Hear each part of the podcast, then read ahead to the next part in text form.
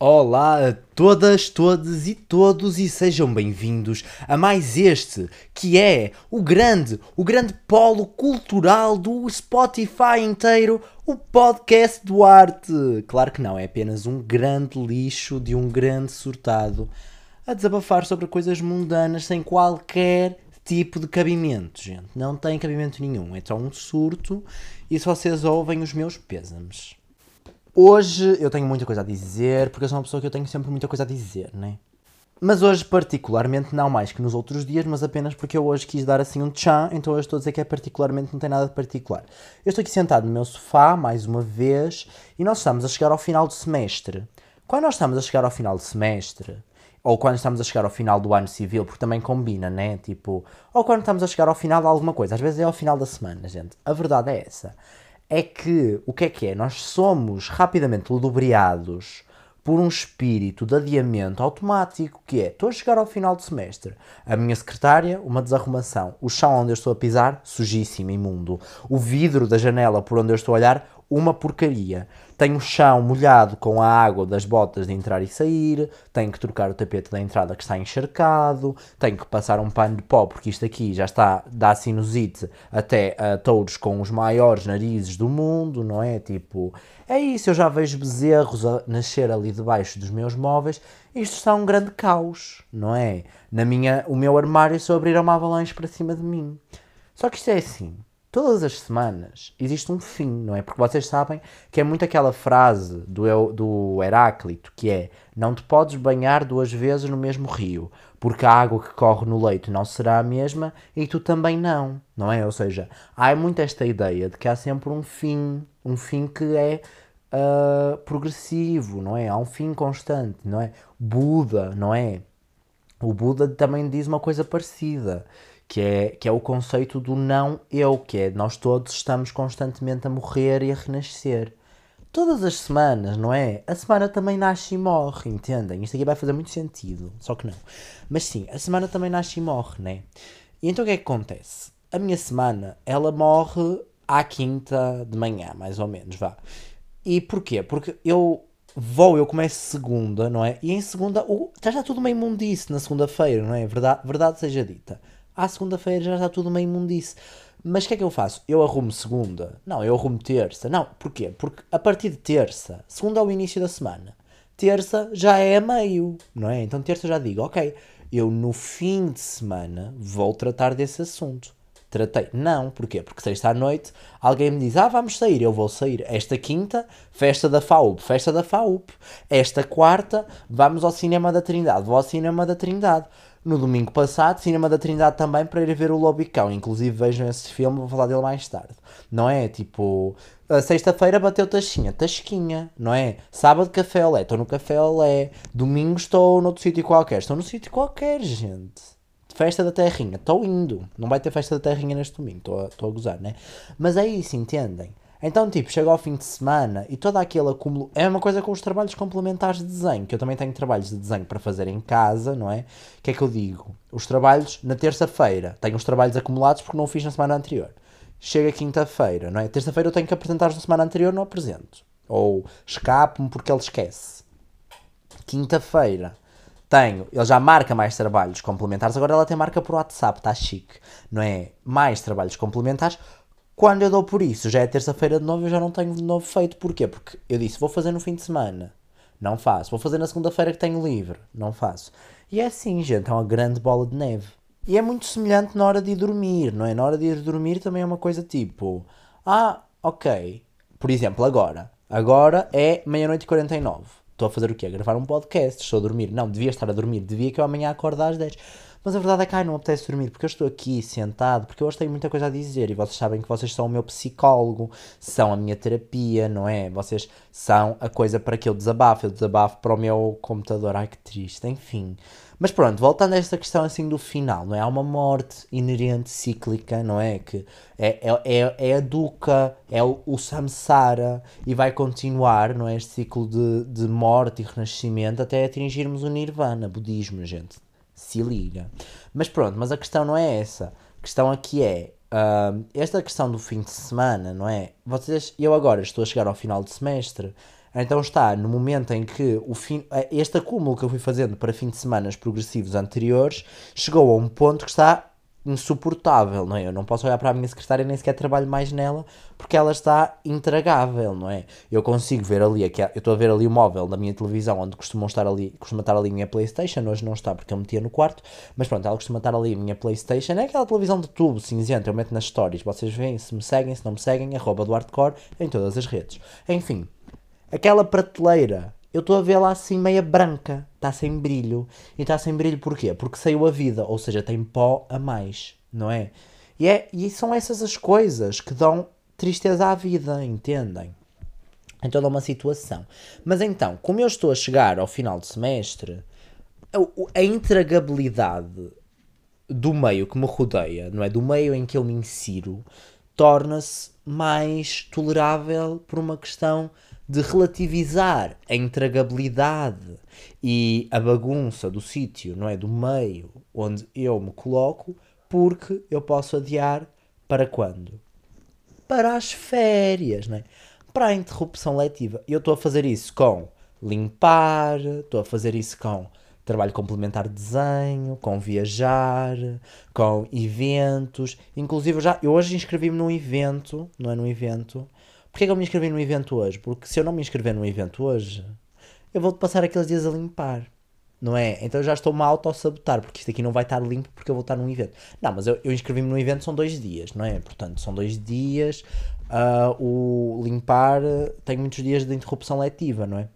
Mas pronto, o trabalho de desenho também vou fazer aí, o trabalho de design também vou fazer na interrupção letiva. Conclusão, eu acumulei tudo e coloquei tudo ali. E faz parte, faz parte. E eu, a questão é que quando eu estiver na interrupção letiva, vou dizer para o ano. Porque é essa coisa das resoluções de ano novo que eu não tenho paciência para quem faz essa merda, tá? Vamos começar por aí. Eu odeio. Há coisas que eu odeio no ano novo. Porque eu adoro o ano novo. Tipo, eu acho que o ano novo é um conceito ótimo. No Natal. Porquê? Porque eu não, eu não reconheço Natal como Natal. Eu reconheço Natal como solstício de inverno. Que marca o inverno, né? Tipo, sei lá, aquela merda, sei lá. Pronto, festa do sol, festa da Apolo. Depois foi cristianizada, mas antes disso era festa da Apolo festa do Sol, solstício de inverno. É isso que significa o Natal, tá? Que também é uma marcada de Ano Novo. Então, o Réveillon, não é? o Ano Novo do dia 1 é só um bocado estranho, só um bocado cringe, é só um bocado calendário gregoriano. Mas também está a vibes, está a vibes. O que é que eu não gosto do Ano Novo? Não é? eu, eu já reclamei de Natal, agora vou reclamar do Ano Novo para no próximo episódio eu vir para aqui contar-vos o quê? Receitas de Natal. Porque eu já estou a planear, inclusive eu já vou contar hoje, receitas de Natal vegan, porque eu já planeei tudo, gente, e vai ser uma delícia, vai ser uma delícia. Mas enfim, voltando, porque essa é a parte que eu gosto de Natal, comer bué. Enfim, no ano novo, o que é que eu não gosto? Não gosto de cuecas. Aquela gente que veste as cuecas amarelas porque dá dinheiro, as cuecas verdes que dá sorte, as cuecas pretas que dá azar, as cuecas vermelhas que dá sexo. Essas merdas, gente. Não tenho paciência, tá? Não tenho paciência. Não, não te, é que eu não tenho a menor paciência. Outra coisa que eu não tenho paciência. Abanar notas em cima de cardeiras. Não gosto. Não. Ai, tudo que seja com dinheiro eu não gosto. Tá novo. O que é que eu gosto? Uva passa. Eu sou a pessoa chata, a pessoa velha, com gosto de velha, que gosta de uva passa. Eu sou essa pessoa. E eu gosto de mandar as 12 passas assim de shot para cima e vai e masca. Uva passa, gente. Ouçam, aprendam que eu não duro sempre. Uva passa é a goma da natureza. Estão a ver gomas? Gomas é uma porcaria, que é processado, faz mal. Uva passa é uma goma da natureza. Se vocês não gostarem de uva passa, comam tâmara seca, agora até há tâmara medjol, que eu já falei várias vezes, que eu nunca percebi o que é, que é o medjol, nem vou perceber. Mas pronto, tâmara medjol também é uma coisa, entendem? Tipo, também é, um, é, é, toda uma vibe, é toda uma, uma situação que vocês também têm que aproveitar, gente. Tudo tem que ser aproveitado nesta vida, sabem? Tudo tem que ser aproveitado. Que é que não tem que ser aproveitado? Limpar, não é? O que é que também tem que ser aproveitado? Adiar, não é? Adiar as coisas para longe. Enfim, eu estou num período mais bucólico. Estou, vou dar só aqui uma colherada de iogurte, um momento, ó. Hum, que delícia. Estou sempre a dar umas colheradas de iogurte. E agora tenho aqui ao meu lado um sumo de maçã que eu levei hoje para a faculdade não o bebi. Como não bebi o sumo de maçã na faculdade, vou beber agora. Eu não costumo fazer isso, não costumo, mas eu hoje pensei. Resources, Resource thinking. O que é que isso quer dizer? Não sei, nem sequer sei se esse termo existe. Mas se não existir, eu estou a usar na mesma porque eu sou dessas. Pronto, uns golinhos de maçã. Ai, que delícia. Eu adoro. O sumo de maçã é uma coisa extremamente doce. Tipo, este é, daqui, eu, este é daqueles sumos 100% maçã. de uma grande superfície comercial, marca branca, que eu não vou dizer o nome para não patrocinar, né, porque eu não sou pagar, pago para isso, mas de qualquer das formas, é, é muito bom, não é? 100%. Ai, gente, é uma delícia. É uma delícia. Eu adoro pera também. Mas pera não costumo comprar, eu costumo comprar laranja. Eu adoro sumo natural de laranja. Aquele sumo, não é natural, sumo 100% de laranja. Porque o sumo natural de laranja, gente, é preciso o quê? Dinheiro. Porque sumo natural de laranja é sempre aquela coisa, é o, o caviar das pastelarias, não é? O que é que é o caviar das pastelarias? É a tosta mista, não é? E o sumo de laranja natural. A, a, tosta mista já não me aquece, não me arrefece porque eu não como carne nem leite, né? Uh, então a tosta mista, mas se for no. As pastelarias vegan normalmente e as coisas vegan elas têm tostas mistas a preços rel relativamente acessíveis, então nem, nem vou por aí. Mas o sumo de laranja natural é boé, aquela coisa super cara, não é? Tipo, é uma coisa que é, vocês, se forem a um, ou num restaurante, se vocês pedem uma Coca-Cola, é tipo 2 euros e tal, porque no restaurante também é caríssimo. Mas se vocês pedirem um sumo de laranja natural, é uma coisa que vem a tipo, quê? 7,5€. Tipo, é uma, é uma coisa ridícula. Não, estou a exagerar. Mas é, é um sumo caro. Eu também compreendo porquê. Porque laranjas é caro, não é? Tipo, eu do outro dia fui comprar laranjas no supermercado para a minha mãe. Eu pesei tipo umas 5 laranjas, 1,5€. Eu fiquei 1,5€, 5 laranjas. Mas está tudo bem. Não é? Tipo, realmente aí compreendo. Porque quer dizer, 1,5€, 5 laranjas duas laranjas para fazer um copo, se forem suculentas. Se forem daquelas todas secas, tem que ser as 5, logo para encher um raio de um copo. Não é 5,5, não é 1,5, 5, isso dá 50 cêntimos cada. Veem que eu sabe fazer contas. Ai, não é nada, fiz errado. Cancela, cancela. pronto. Dá uh, 30 cêntimos cada, né? Porque 30 vezes 5 3 vezes 5 dá 15, exatamente um euro e meio, portanto é isso, não é?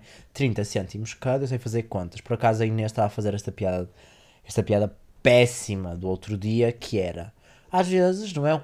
Às vezes dá jeito uh, tipo, arranjares um boy que não seja de artes, porque um boy que saiba fazer contas. Ah, ela não disse assim, ela disse, às vezes dá jeito arranjares um boy que não seja de artes. Ah, espera, tu sabes fazer contas.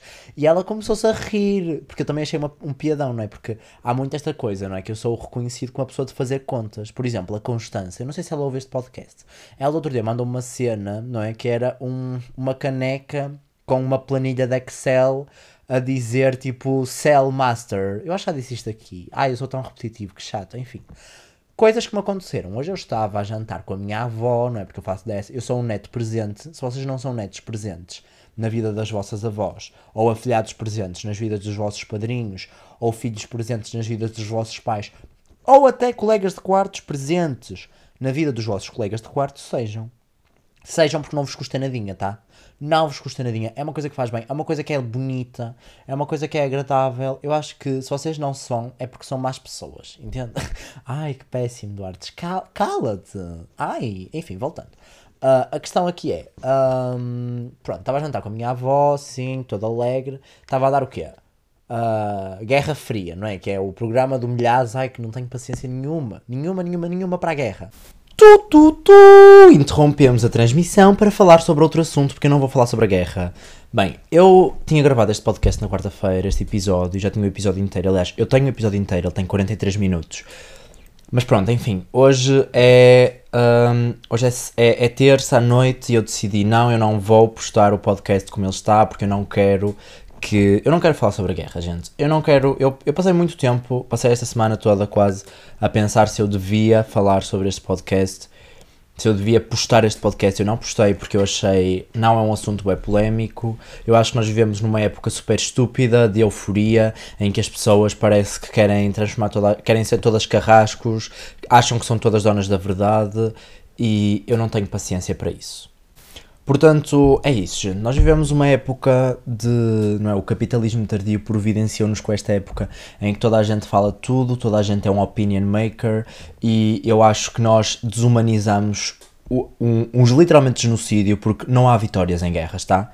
Não há vitórias em guerras e a Ucrânia vencer a guerra ou a Rússia vencer a guerra não significa nada sem ser mortes de milhares, se não milhões de pessoas e não há nenhuma guerra com vitória. Só que é, nós vivemos também numa época em que uns parece que se querem armar em santos, uns parece que se querem armar em hipócritas e parece que nós ignoramos que o mundo funciona através de, de geopolítica e que as coisas são muito mais complexas do que nós pensamos e assim há muitos interesses económicos dos dois lados e acreditem que se vocês fossem russos, o que passava na televisão era propaganda russa. Imaginem que se, em muitos países aquilo que passava na televisão era só propaganda russa e vocês iam achar piamente que quem estava certo era o Putin e vocês iam demonizar o Zelensky porque é exatamente assim que a comunicação funciona. E a minha questão é, eu, eu estou com o povo ucraniano e também estou com o povo russo porque ninguém merece, são inocentes dos dois lados esta questão não é uma questão de nacionalidade. Os russos, no geral, não, o povo russo não é demoníaco. Tá? O povo russo também está a sofrer os efeitos de uma guerra. O povo russo também está a ser mandado para o, para o campo de batalha. E não há aqui, eu odeio, odeio, odeio, odeio, quando nós parece que ignoramos que somos todos seres humanos, não é? Porque meia dúzia de nós somos desumanos, de facto, mas a maior parte de nós somos todos povo, somos todos trabalhadores e nós devíamos estar complacentes com os dois lados de um campo de batalha, porque dos dois lados de um campo de batalha são pessoas com mães, são pessoas com filhos. Independentemente se é a Rússia, independentemente se é a Ucrânia, a verdade é que não há nenhuma vitória em nenhuma guerra. E esta é a minha, vis minha visão do mundo. Isto aqui não é uma visão sequer pacifista, isto é uma visão realista, que é as guerras ma matam pessoas. Guerras são coisas para morrerem pessoas. E eu estou farto, farto, farto, farto, farto do discurso que nós fazemos para normalizar uma coisa, um conflito bélico não é? Uma guerra, porque ele não é uma operação militar também, aquilo é uma guerra, já. Isso também é outra coisa que me irritou aqui, que é, enfim, não é uma operação militar, aquilo é uma guerra, não é? Há uma invasão sim, há uma guerra sim, não é? Eu condeno sim o que está ali a acontecer, mas eu também tenho que condenar, se eu vou condenar o, o que está a acontecer, não é? E se eu quero condenar o governo russo e o Putin pelo que está a acontecer, eu tenho que condenar um conjunto de outras coisas que estão a acontecer e um conjunto de outras guerras que estão a acontecer no mundo, porque, ao contrário desta comunicação social extremamente eurocêntrica e racista, eu não condeno só a guerra que está a acontecer entre a Rússia e a Ucrânia, mas também todas as guerras que estão a acontecer em todos os lugares do mundo. Mas esse não é o ponto porque eu pensei muito se eu ia postar este episódio e eu decidi que não, eu decidi que eu vou gravar um novo episódio com outro tom. A Inês Leal, vocês sabem que a Inês Leal pode ser roteirista deste destes episódios todos, né? Ela mandou uma mensagem há bocadinho a dizer que ela, ah, quando é que sai o próximo episódio? Então eu estou a gravá-lo aqui só para postá-lo, para lhe poder dizer, está aqui, está aqui, porque, pá, eu estou cansado, eu não sei o que fazer, eu estou assim no momento Pronto, o semestre acabou, não é? Como eu estava a dizer no início deste episódio, porque eu, eu gravei isto, o semestre ainda não tinha acabado, ou tinha acabado de acabar, já não me lembro. Pronto, e uh, eu quis deixar porque eu achei, achei piada aquele momento. Pronto, o semestre acabou, estou em casa, estou bem nessa cena de puxar trabalho complementar, ainda não peguei em trabalho complementar.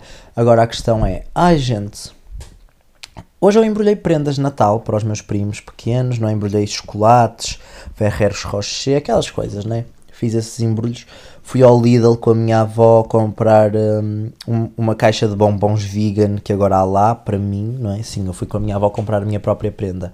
E comprei um, uma coisa que é, chama-se Vegs, que basicamente, não foi no Lidl, comprei isso na, numa loja no Porto, muito interessante, quem quiser pode lá ir, aquilo é um cafezinho, um restaurante e, e mercearia, chama-se Vegana by Tentugal, é muito interessante, eu acho muito fofinho. Ela, um, não é a, a senhora que lá está, senhora não, a rapariga que lá está. Eu não sei se ela, se ela é, não sei se ela é dona, mas não é, não interessa. Ela, a, a rapariga costuma lá estar, ela é extremamente simpática. Eu tive tipo meia hora a falar com ela, estava, estava com o meu amigo Samuel, estava tipo, Duarte, vamos para o comboio, e eu tipo lá a falar com ela, mas enfim. Comprei Vegs, e o que é que são Vegs? Estou a contar uma coisa completamente aleatória, mas vou contar sim. Comprei Vegs porque Vegs são tipo uma, um pó que misturado com água transforma-se num substituto de ovo com a mesma quantidade que ovo. Aquilo traz umas colheres medidoras e aquilo é muito interessante. E é mais barato que ovo. É engraçado porque uma embalagem de Vegs equivale a 32 ovos e custa 5 euros, não é? Isso acaba por ficar mais barato, não é? Do que comprar 32 ovos uh, naturalmente. E não tem sofrimento e crueldade animal e é mais amigo do ambiente. Então, só vantagens. Ah, e também tem a coisa de que o ovo pode estragar, pode apodrecer, os vegs até acabar a data ficam lá, aquilo é tipo uma farinha. Enfim. Eu queria falar um bocadinho assim também sobre hum, a questão de que, pá, hum, eu estou num momento em que eu, eu sinto que eu vou voltar com o meu canal do YouTube a qualquer momento, não é? Aguardem-me, porque isso era uma coisa que eu tinha muito prometido a mim mesmo, que era quando eu entrasse na faculdade eu ia ter mais tempo, então eu poderia voltar a produzir vídeos, mas eu também não quero me tornar refém do meu próprio conteúdo, nem refém de números. Então eu acho que se eu começar a produzir eh, vídeos e se eu começar a, a tentar envergar por aí, vai ser por uma razão. Hum, Vai ser, vou ter que, vou fazer tudo ao meu tempo, tal como eu estou a fazer este podcast. Este podcast pôs-me muito numa posição confortável. Este podcast mudou muito, muita coisa na minha vida, assim recente, que é mesmo este início da faculdade. Este podcast ele mostrou-me que é ok eu não ter tipo, é, este podcast mostrou-me tipo alguma resiliência em fazer coisas, na verdade que é, é ok eu não estar bem sempre, mas também é ok eu ter um projeto a longo prazo. Eu sinto que este podcast é muito bom porque este podcast, além de ser uma ótima forma de eu desabafar, além de ser uma ótima forma de eu falar, este podcast também é uma, é uma coisa que eu mantenho. E eu mantenho independentemente de números, independentemente de views, independentemente de recepção, independentemente de criticar, independentemente de dizerem se isto é só sobre comunismo e veganismo. Eu continuo a fazer esta merda. E vou continuar a fazer porque é isso, não é? Eu, eu sinto que isto é mesmo uma coisa minha, é uma coisa importante para mim. E é isso. Ah, eu não quero sequer ter que explicar essa cena.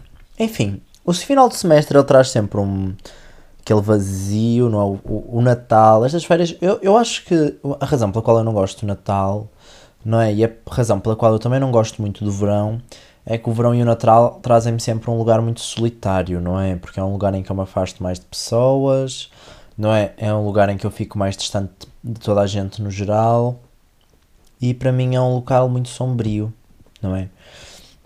Eu acho que isso é, é, não sei se é ingrato, não é? Mas não sei, vocês, eu acho que é muito, mais uma vez, não é? Vivência, isto aqui vai ser um desabafo sincero, inclusive vai ser assim que eu vou chamar este podcast. Uh, eu acho que isto é muito sobre as nossas vivências, não é? E a minha, eu acho que é muito sobre as nossas vivências queer, não é? Uh, numa sociedade conservadora e heteronormativa, em que a vossa família nunca é sempre um refúgio. E hum, eu não sei se eu já falei disto, não é? Mas aqui na minha cidadezinha eu sempre cresci a ter uma visão muito distópica da minha adolescência e, eh, e eu tipo a, a minha não é, o meu crescimento, não, o meu desenvolvimento enquanto pessoa foi sempre uma grande desilusão para mim, não é? Porque eu eu percebi que eu rapidamente fui excluído de muitos grupos, eu percebi que rapidamente tive que enfrentar obstáculos que eu não, nunca pensei que ia ter de enfrentar. E hum, eu gosto que as pessoas são muito injustas para com pessoas queer, para com pessoas LGBTQIAP+, porque as pessoas, não é, as pessoas no geral, fingem que nós que a nossa vida é muito fácil. E eu sinto esse posicionamento da minha família também, não é? E hum, e, é engraçado porque são as nossas famílias que nos causam grande parte do, do como é que é da, da, desilusão que nós sofremos ao crescer, não é? São as nossas famílias que nos formatam para acreditar uma coisa e são as nossas famílias que nos quebram os nossos sonhos grande parte das vezes, não é? São as nossas famílias que nos acabam por eh, estragar muito do que é o, a nossa expectativa em relação à nossa vida futura, porque também são as nossas famílias que acabam por criar essas expectativas, não é? E eu sinto muito isso de, de muitos membros da minha família, não de toda a minha família, felizmente, mas de uma boa, da maior parte dos membros da minha família eu sinto muito isso, que é uma constante, uma constante tentativa, quase parece de me causar alguma espécie de sofrimento com a minha própria existência. E isso é uma coisa que eu acho que pessoas queer passam muito, não é? E acho que é um espaço muito triste para nós e é um espaço muito errado para nós também porque nós colocamos sempre, nós estamos sempre em numa posição de constante vulnerabilidade. Essa posição de constante vulnerabilidade ela é só porque nós vivemos numa sociedade extremamente violenta, extremamente hostil para nós, não é? Essa vulnerabilidade já é direta, não é? Basta nós existirmos que nós já estamos propensos a sofrer isso, seja de forma de bullying, seja em não aceitação, seja em dificuldade em arranjar emprego, casa, seja em não aceitação da nossa família pelas nossas relações, seja na dificuldade em encontrar relações porque temos uma quantidade de pessoas que estão extremamente magoadas e traumatizadas por causa exatamente destes fenómenos de opressão e de homofobia que são tão presentes na nossa sociedade. E portanto, ser uma pessoa queer é uma coisa muito complicada devido à nossa sociedade, não é? Que é uma sociedade que nos faz mal a nós e faz-nos mal a todos nós, não é? A todos nós. E a nossa comunidade está tão fragilizada, tão vulnerabilizada, tão violentada de tantas formas que as nossas próprias relações interse intersexuais, interpessoais, não é? As nossas relações sociais, elas acabam por ser muito fragilizadas, muito magoadas e muito estragadas por essa, esse molde, esse molde homofóbico, esse molde queerfóbico, esse molde extremamente heteronormativo que nós acabamos por sofrer. E eu sinto muito que, não é? Quando nós temos um posicionamento político de direita, quando nós temos um posicionamento político fascista, quando nós temos um posicionamento político, não é? De pessoas votar nos Chega, eu acho que as pessoas parece que, que querem isolar a política das nossas vidas.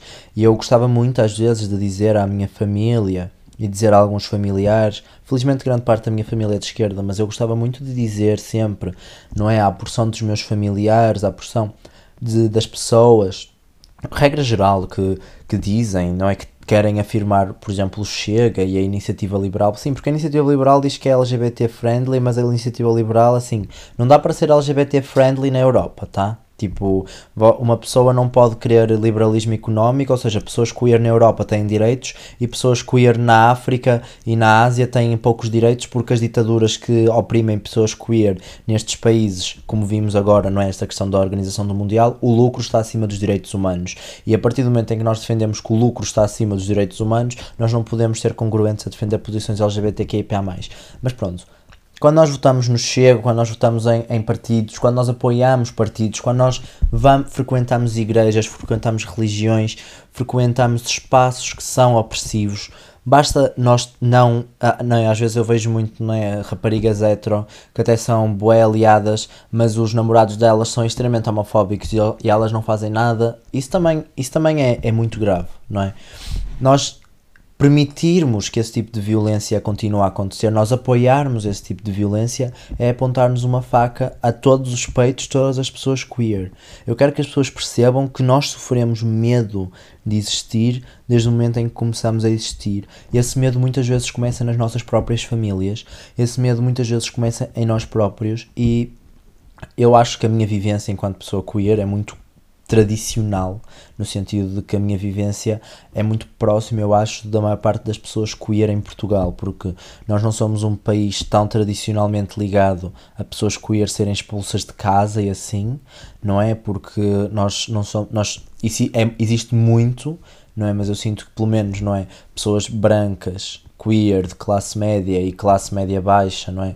Uh, e mesmo de classe baixa, não sofrem tanto um tipo de exclusão que as leve, por exemplo, a serem expulsas de casa. É, o, o tipo de exclusão é um bocado diferente. É mais a questão de violência doméstica, violência moral doméstica, violência física doméstica. E isto são assuntos muito sensíveis, não é? Muito sensíveis para mim, muito sensíveis para a maior parte das pessoas que vivem em Portugal. E eu acho que nós termos um, vivências queer em casa e termos voltarmos para casa, não é? Este processo de voltarmos para casa no Natal, no verão, às vezes é muito doloroso para nós, não é? Eu sinto que eu meio que me reconciliei comigo mesmo, me reconciliei com as minhas próprias memórias. Grande parte do meu sofrimento não está ligado à minha família necessariamente, está ligado se calhar mais a uma solidão, embora que a minha família também. E eu sinto que é muito uma, uma reflexão que é muito importante trazer.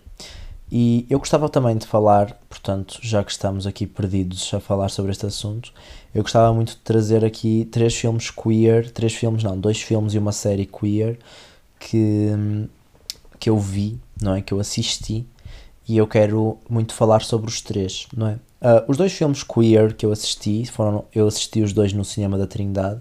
O primeiro que eu vou falar é o mais conhecido, chama-se Ossos e Tudo. Eu não sei se posso dizer que isto é cinema queer, embora de certa forma eu acho que é. Eu acho que ele é cinema queer também porque a temática, para mim, é muito queer, não é?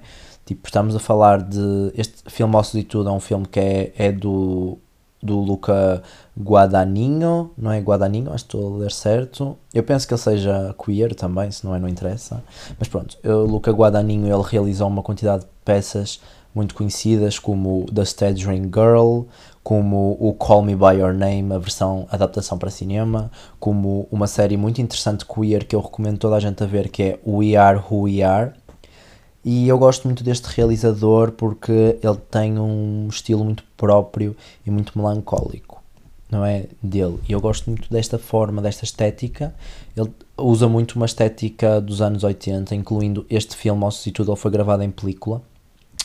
E este filme, Ossos e Tudo, ou Bones and All, no título original, uh, é um filme americano, não é? Uh, o Luca é italiano, no entanto, e o protagonista é o Timothée Chalamet, tal como é o protagonista do Call Me By Your Name.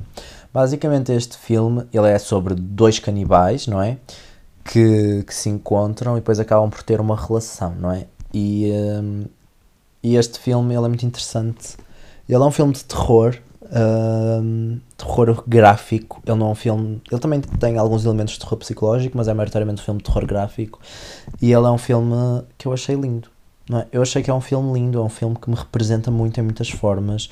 Ele fez-me viajar para alturas em que eu tinha relações queer às escondidas, não é? Tipo, relações queer, em que eu me relacionava que não é, com outros rapazes e era tudo uma coisa escondida, não é? Ou melhor, ainda acontece até hoje, não é? Mas pronto, uh, era uma relação escondida da minha família, é uma relação escondida da sociedade, é uma relação da qual eu sinto culpa, não é? É uma relação que é vista quase como pecaminosa.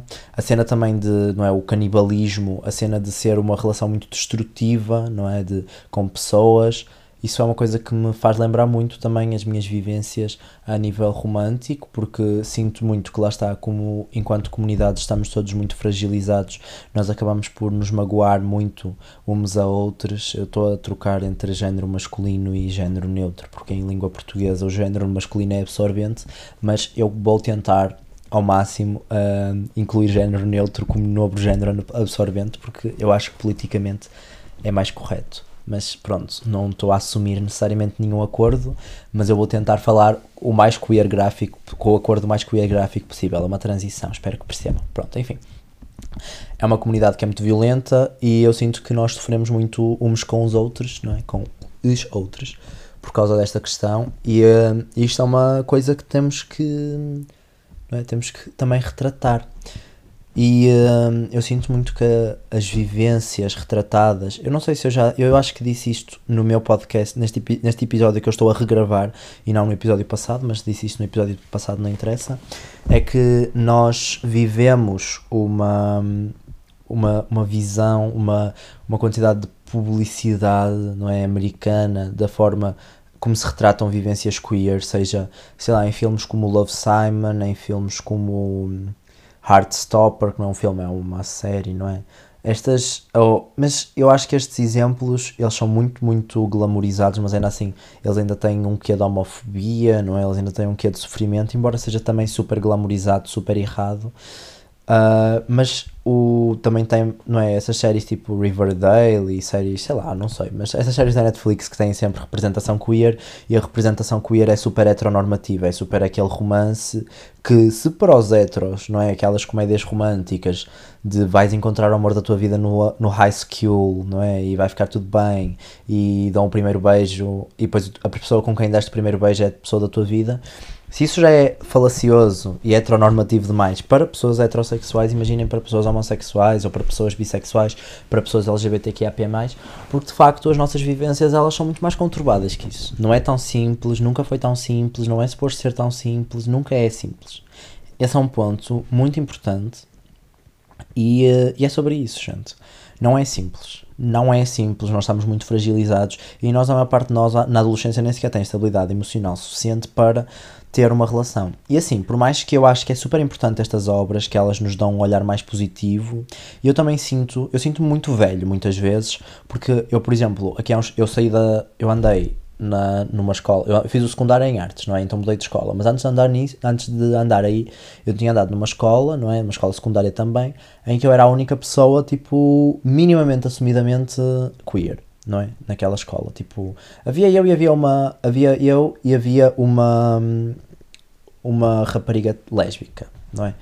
Não, havia eu, havia a minha amiga que era lésbica e havia uma outra rapariga lésbica, que na altura era assumidamente lésbica. E mais tarde, não é? Começando, mais tarde houve uma pessoa, mas isso já tendo eu saído, houve pessoas que se assumiram como trans e eu sei que também havia um rapaz que se assumiu como bissexual. Mas isto, era uma, isto aqui é uma. Lembrem-se que eu vivo numa cidade muito pequena, ou seja, isto é uma coisa muito local e estas pessoas que se assumem publicamente desta forma. Ah, e também havia uma rapariga que se, que se assumiu como bissexual e ela tinha uma relação assumida. Também era minha amiga. Mas pronto, mas rapazes, não é? Tipo, rapazes a assumirem-se era muito raro não é? E eu era a única pessoa, enquanto eu andei, eu era a única pessoa, tipo, o único rapaz, era eu e outro rapaz, que depois acabou por sair, mas pronto, só éramos os dois único, as duas únicas pessoas, tipo, assumidamente, ou quase, nenhum de nós era assumidamente, também é essa a questão, nós éramos, nós éramos descaradamente, não éramos assumidamente, não é? Gays, ou bis. E eh, nós, nós, chegávamos, nós chegámos a falar, porque também não havia mais nada, né? Só tínhamos um ao outro. E eu lembro-me que foi uma coisa que fomos muito insultados, não é? As pessoas perseguiam-nos, as pessoas gozavam connosco. E mesmo individualmente éramos muito insultados, não é? Tipo, e era uma coisa muito. As pessoas falavam mal de nós nas costas, as pessoas falavam mal de nós a professores. Era uma coisa péssima, uma coisa péssima. E eh, eu, aqui há uns tempos, estava a andar pela minha cidadezinha e encontro um casal gay mais novo que eu. Eles eram mais novos que eu, emos, que nem sabia que ainda existia, mas existe, e graças a Deus, acho muito bem, acho perfeito. Pronto, um casal gay emo, não é? A beijar-se em frente à sede dos Correios da minha pequena cidade. Eu fiquei assim, puta que parias, que eu agora adoro dizer isso, porque a minha amiga Gabi, ela outro dia disse, uh, em vez de dizer puta que pariu, não é? Ela disse puta que parias, e eu então amei, tipo, adotei. Portanto, eu fiquei assim, puta que parias, como assim? Esta cidade pequena, minúscula, rural, evoluiu. Evoluiu. E depois, outro dia, eu fui distribuir uh, panfletos do Bloco. Sim, porque eu sou do Bloco. Eu acho que, eu estou sempre a dizer meu partido político, meu partido político, mas, opá, eu acho que é óbvio, não é? As minhas redes sociais, basta vocês abrirem, é assumidamente do Bloco de Esquerda. E eu sou do Bloco de Esquerda, tipo, estou aqui a assumir, estou aqui a assumir a minha, porque assim, eu acho que já nem vale a pena esconder, tipo, ah, eu sou aquela pessoa que está nas, nas manifes com bandeiras, sou aquela pessoa que distribui panfletos, tipo, at this point, quem é que não sabe? né? Tipo, quem é que não sabe? Então pronto, sou do bloco e tava, eu faço atividade política, não é? Não faço imensa, mas faço alguma. Então eu estava a distribuir panfletos do bloco na, numa escola, secund, na, na, tal escola que eu estou a falar, aqui eh, na minha cidadezinha. Eu faço um esforço para não dizer o nome da minha cidade. Enfim, estava a distribuir uns panfletos e. Uh, eh, um, e não é que eu via tantas pessoas queer, mas tantas pessoas queer assim, num nível absurdo, tipo, opá, gente, gente andrógena, gente com pins LGBT, gente super entusiasmada por nos ver, gente Gente, eu fiquei assim, que diversidade é esta, não é? Que, que, cidade, que cidade incrível, tipo, o que é que se passa? Eu fiquei tão feliz, eu fiquei tão feliz. Gente com, gente com cabelos pintados, tipo, rapazes com cabelos pintados assim, rapazes de cabelo comprido, que era uma coisa que era impossível, rapazes, eu estou a assumir o género, não é? Mas pronto, uh, vocês perceberam. Isso foi um bom momento conservador da minha parte, mas pronto. Uh, pessoas socialmente reconhecidas como rapazes de cabelo comprido, tipo, pessoas, entendem assim, uma coisa as pessoas mais andrógenas, parece que género, não é? Roupas mais. As roupas mais sem género, não é? Vi muitas lésbicas, muitas lésbicas, aquelas lésbicas com corte de lésbica. Eu a ser conservador de novo. Mas pronto, estão a ver, tipo, ah, se calhar não eram lésbicas, mas gente, tipo, diversidade, não é? Diversidade de cores, diversidade cabelos. Eu estou a ser super boomer neste momento, mas vocês entendem, pronto. Isso aqui é que nós, eu, eu nós ainda estamos com o nosso pensamento muito formatado, então eu estou a transmitir a minha felicidade por uma coisa que realmente eu não deveria sentir felicidade, mas a verdade é que a nossa sociedade não está tão evoluída assim. E a verdade é que quando eu vejo pessoas a manifestar-se, pessoas com expressão de género, que não necessariamente é tão socialmente reconhecida como binária, isso para mim faz uma diferença enorme, gente. Faz uma diferença enorme. E quando eu vi aquilo, eu fiquei assim, gente, que mundo lindo não é? E eu descobri, eu, eu, tenho, eu, eu sigo pessoas, não é? Na, nas redes sociais que há casais gays assumidos. Tipo, nós tínhamos um casal de lésbicas na altura assumido. Mas era um casal de lésbicas assumido, elas eram mais velhas, elas eram tipo muito mais velhas que eu. E era tipo uma cena, tipo, elas também sofriam, mas elas eram bué, tipo, elas eram bué. Sabem aquelas lésbicas que com o olhar matam? Elas eram dessas lésbicas. Eram lésbicas empoderadíssimas, eu amava. E elas eram. Eu acho que elas estão juntas até hoje, aliás. É porque há lésbicas dessas, não é? Há lésbicas que dura. Dura, dura, dura. As minhas relações, duas semanas é muito, mas para as relações das lésbicas, há lésbicas, gente. Há lésbicas que dura. Mas é assim, gente, mais que a vida da Rainha de Inglaterra. mais. Aliás, a Rainha da Inglaterra devia ter uma relação lésbica, porque só isso é que a permitiu viver tanto. De certeza. Ai, mentira, não tinha nada porque monárquico, monárquico não é fixe. Enfim. Mas enfim, essa questão, não é? Tipo. Mas tinha, lá está, homens, porque é muito maior o estigma com homens, não é? Mas mesmo, mesmo as raparigas lésbicas, não é? Tipo, no geral, mesmo as raparigas lésbicas assumidas, elas também não tinham muita liberdade, digamos assim, para se expressarem em questão de género, não é? Tipo, eu sei que muitas delas, quando saíram da escola, elas tiveram uma liberdade muito maior, elas, tipo, mudaram completamente o estilo, mudaram completamente o cabelo, mudaram completamente a roupa, passaram a usar camisas ao xadrez, que é uma coisa que eu amo, amo, amo, amo. Eu era a pessoa que usava camisas a xadrez, não é? Na altura. Ah, ainda uso até hoje, se calhar, é. Enfim, entendem? Então, tipo, a diversidade era uma coisa muito reduzida, e agora a diversidade é uma coisa muito grande, muito bonita, não muito bonita ainda, porque ainda tem muitas falhas de certeza. Eu ainda sofri boa hostilidade nesse dia a distribuir cartazes, não é? Porque ainda há gente que acha que o, que o bloco é stalinismo, não é? Porque as pessoas também. eh, adoro que as pessoas pobres, não é?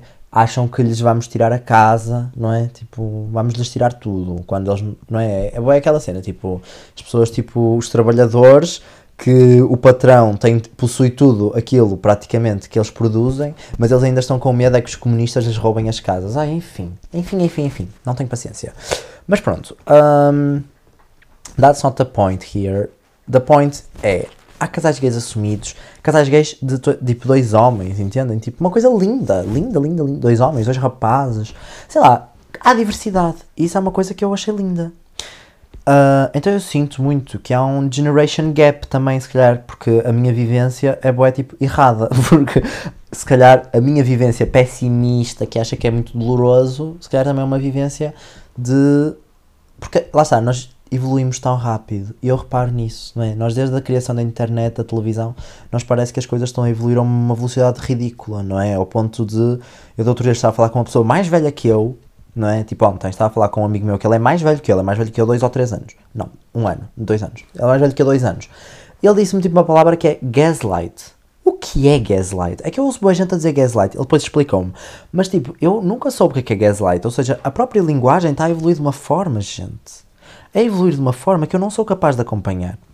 E, eh, e esta questão, não é, da diversidade, é isso, tipo, nós evoluímos tanto em tão pouco tempo, isso é tão bonito. Porque é um facto, não é? Tipo, é um facto. A Gisberta foi morta em 2006, por exemplo. Ainda há muitas mulheres trans a serem mortas até hoje, mas a forma como a Gisberta foi retratada na mídia em 2006, hoje seria impensável, não é? Tipo, hoje, para muitas atrocidades que se faça, o jornalismo nunca iria tratar a Gisberta como a tratou em 2006, por exemplo. E 2006, gente, eu era nascida em 2006, não é? 2006 foi há dois, dois foi há, há- não é? Há dois segundinhos atrás. Então, a diversidade, não é? E é, é- o progresso está a ser tão rápido. E tão rápido. E eu estou incrédulo. Eu sou incrédulo, porque eu sou muito desconfiado. Também pela própria vivência que eu tive, que me fragilizou. E que me fragiliza até hoje, não é? Porque eu ainda acho que é muito hostil. Se bem que eu às vezes, não é? Também tenho essa coisa, que às vezes eu sinto... Eu, eu próprio sinto... Eu acho que a pandemia também mudou muito. Porque eu, há muitos lugares que antes da pandemia eram lugares em que eu nunca entraria e que eu, depois da pandemia, fui entrar e percebi estes lugares tornaram-se de repente friendly, não é? Estes lugares de repente são lugares para pessoas como eu. Ou melhor, são lugares para também para pessoas como eu, não é? E isto eu refiro muito à minha cidade, não é? Se na minha cidade há uns, há um, sei lá, há um ano, eu lembro-me que há um ano, não é? Eu não gostava de sair à noite na minha cidade porque eu sofria olhares, eu sofria comentários. Eu lembro-me de ainda há pouquíssimo tempo eu ter ido sair à noite, não é? Há pouquíssimo tempo, tipo há um ano atrás, um ano e meio, ter ido sair à noite na minha cidade e ter gente a olhar para mim e para a minha amiga que é lésbica, ela tem tipo cabelo rapado, e estarem tipo a comentar. E eu recentemente voltei a sair no mesmo sítio, sentámos na mesma mesa de esplanada, e à nossa volta nós só tínhamos tipo, tínhamos grupos, não é? Tínhamos, tínhamos gays à nossa volta, não é? Tinha um homem ao meu lado vestido de amarelo choque, não é? A falar sobre macho, e depois tinha à minha volta, e depois tipo, e os amigos, e o casal hétero ao lado dele a falar, tipo, super contente, não é? Tipo, um homem hétero a conversar com ele, tipo, bué, e bué gente hétero, não é na mesma? Tipo, bué casais hétero à nossa volta, mas, mas tipo, ninguém olhava para ninguém, tipo, eu não sei se é um progresso ou se era uma má sorte da primeira vez, mas a verdade é que eu sinto que as más sortes começam-se a reduzir, eu sinto que as pessoas começam a ficar conscientes. Eu sinto que eu agradeço muito isso às mulheres também, porque eu acho que as mulheres são muito mais sensíveis e eu sinto muito que as mulheres fazem muita pressão sobre os seus namorados, sobre os seus maridos. Eu acho que isso é muito importante, não é? Tipo, sinto muito que há muito um poder feminino, não é? Na aceitação, e eu acho que nós temos que agradecer muito às mulheres, embora lá está, ainda existem muitas que passam pano para os seus namorados. Mas assim, as mulheres que passam pano para os seus namorados homofóbicos, racistas, transfóbicos, queerfóbicos, misóginos, ciganofóbicos, etc. Lá está, elas também são misóginos, também são machistas. E então, tipo, é, eu não posso propriamente culpá-las por não por passar pano quando elas próprias estão a sofrer opressão e elas próprias estão a passar pano para a sua própria opressão, não é? Então quem sou, quem sou eu para criticar que elas viabilizem um tipo de opressão que me afeta quando esse tipo de opressão as afeta também? O segundo filme que eu fui ver não é? Fui ver e estava lá a Inês Leal, inclusive encontrei-a atrasada. Eu já disse isto num podcast, mas eu não sei se foi no último episódio ou no episódio este que eu estou a regravar. Mas pronto, a Inês Leal chegou atrasada ao filme, estou aqui a dar, estou aqui a dar o expose. Foi um filme da Cláudia Varjão chamado Lobicão, não é? Que é um filme que se passa nos Açores, em São Miguel, fala sobre a comunidade queer, a comunidade trans, a comunidade gay, a comunidade lésbica, a comunidade lésbica não, tem um romance lésbico nos Açores, na ilha de São Miguel. Eu já estive em São Miguel, já estive em Rabo de Peixe, que é o lugar onde se passa, e Rabo de Peixe é uma das freguesias mais pobres do país e já foi a freguesia mais pobre da União Europeia, ou se calhar ainda é, não sei.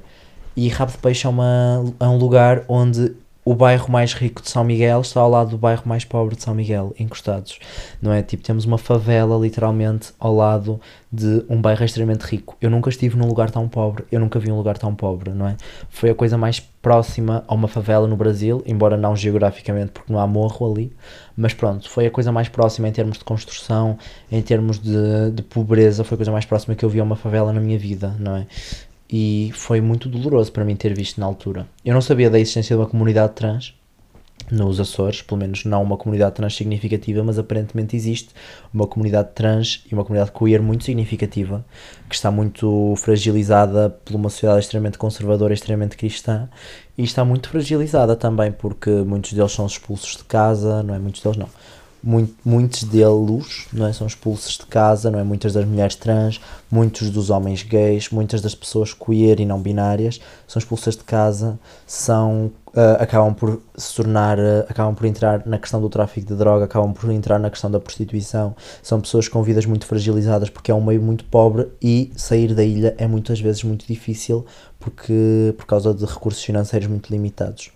Pronto, a Cláudia Varjão ela trabalhou muito de perto com esta comunidade, ela criou um centro de acolhimento para pessoas LGBTQIAP+, ela fez uma quantidade de projetos sociais extremamente importantes, extremamente relevantes e muito bonitos de ver, e eh, foi um filme que eu adorei ver porque tem, uma, tem um cunho da nossa sociedade portuguesa, que é uma coisa que eu aprecio muito, e também tem uma coisa de não romantizar muito as nossas vivências, as nossas relações, as nossas experiências, isso é lindo.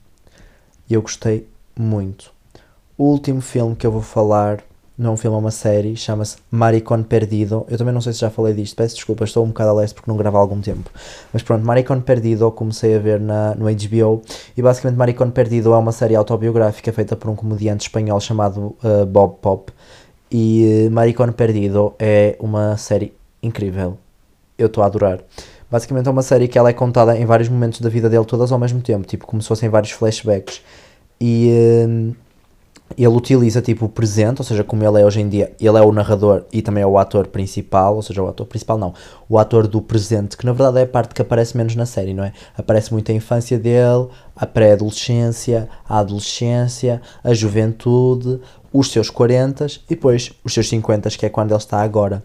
E é muito bonito porque há muitas épocas, há muita questão temporal que é explorada e é explorada de uma forma muito muito all over the place, não é? Porque está, nós nunca vemos. As histórias, elas não são. As histórias são contadas quase com um princípio moral, não é? Ou seja, o que é que eu aprendi ao longo da minha vida em várias experiências em relação a isto?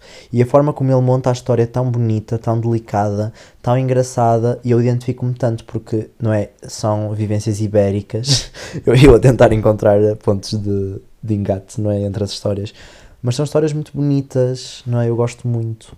São tão lindas e são lindas, são, são dolorosas também, trazem muita dor. E o filme da Cláudia Varajão, por acaso, também me trouxe muita dor. Foi a coisa que eu pensei no final. Foi dor, não é? Traz muita dor. É um retrato muito doloroso de vivências de muitas pessoas. O filme era excelente. Esta série Maricone Perdido também é muito boa. Eu ainda não acabei de ver, portanto não vou me alongar muito na review porque não sei muito o que review usar. Mas é uma série que eu amei. Um, Outra coisa que eu gostava de falar também, não é, sobre vivências queer, é muito que eu às vezes identifico muito com uma série que chama Queer as Folk.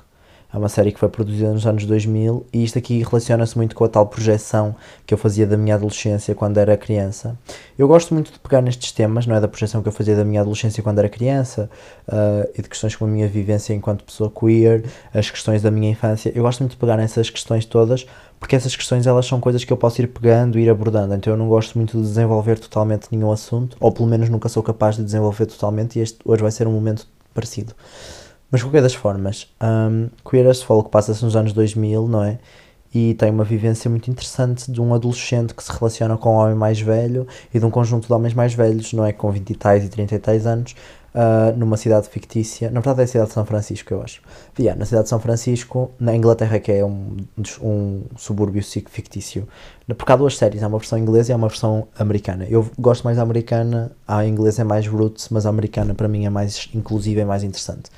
Uh, embora elas tenham sido produzidas ambas tipo mais ou menos no mesmo espaço temporal. Enfim, uh, Queer as Folk é uma série com que eu facilmente me identifico. Hoje em dia existe uma versão nova, renovada, eu ainda não vi. Uh, mas pronto, é uma série com que eu facilmente me identifico. Inclusive não vi, mas vou ver. Porquê? Porque vou assinar o Sky, não é? O, o, novo, o novo serviço de streaming, que é o Sky, porque ele tem Peacock e é lá que vai passar essa série. Portanto, vou ver. Pronto, enfim. Um, Sky Showtime. Eu acho que vai ter séries muito interessantes, porque eu gosto muito das séries da Showtime. E acho que era uma coisa que nós não temos em Portugal, e ainda bem que veio. Enfim. Um, e sim, Queer as Folk, uh, muito interessante. E eu gosto muito dessa série. Ela tem muito close errado. Ela envelheceu um bocado mal, como qualquer coisa que fale sobre sexualidade e homossexualidade no início dos anos 2000. Mas é uma série que eu amo, não é? E. Um, e essa série foi, é uma referência para mim, é uma das minhas grandes referências, tanto em termos estilísticos, como em termos de cinema, como em termos de temas. É um marco no, na produção audiovisual queer, definitivamente. E é muito bonita também, porque ela traz-nos quase que um manifesto anti-monogâmico, mas que por vezes é extremamente monogâmico. Traz-nos um quê de diversidade, que às vezes não é nada diversa, mas tenta sempre ser. E é uma série linda linda, linda, linda. Tipo, eu acho que muita gente não se vai identificar, mas como eu digo, não é? A minha projeção sobre a minha própria adolescência, que é a desilusão que eu vivo, mas também a ilusão que eu tento viver, era uma coisa de uma visão de uma pessoa que cresceu nos anos 2000 e não de uma pessoa que cresceu numa época em que nós temos smartphones nos bolsos, não é? E é muito importante lembrar isso. Sim, porque eu acho que também é aquela coisa, não é? Os meus pais nunca foram pessoas muito de tecnologia e eu nunca tipo vi o potencial do que é que era um smartphone até tipo o meu pai ter comprado o primeiro smartphone dele e o primeiro smartphone que o meu pai comprou foi há relativamente pouco tempo. Então, tipo, foi há que é, 7 anos, talvez, não é? Eu, eu, deveria ter os meus 10 anos quando ele comprou o primeiro smartphone dele, só para terem uma noção. Portanto, eu passei a minha infância toda a projetar uma visão da minha adolescência, também por causa dos desenhos animados, uma adolescência que, na minha ideia, não era com telemóveis touch não é? Era com telemóveis de teclas. Isto é bué funny. E porquê é que eu estou a falar nisto? Porque eu perdi o meu telemóvel. É uma história para o meu próximo episódio, porque este episódio eu não queria vir desabafar sobre isso, mas eu perdi o meu telemóvel e ando com um telemóvel de teclas. E é sobre isso. Um beijo e até ao próximo episódio. Tchau!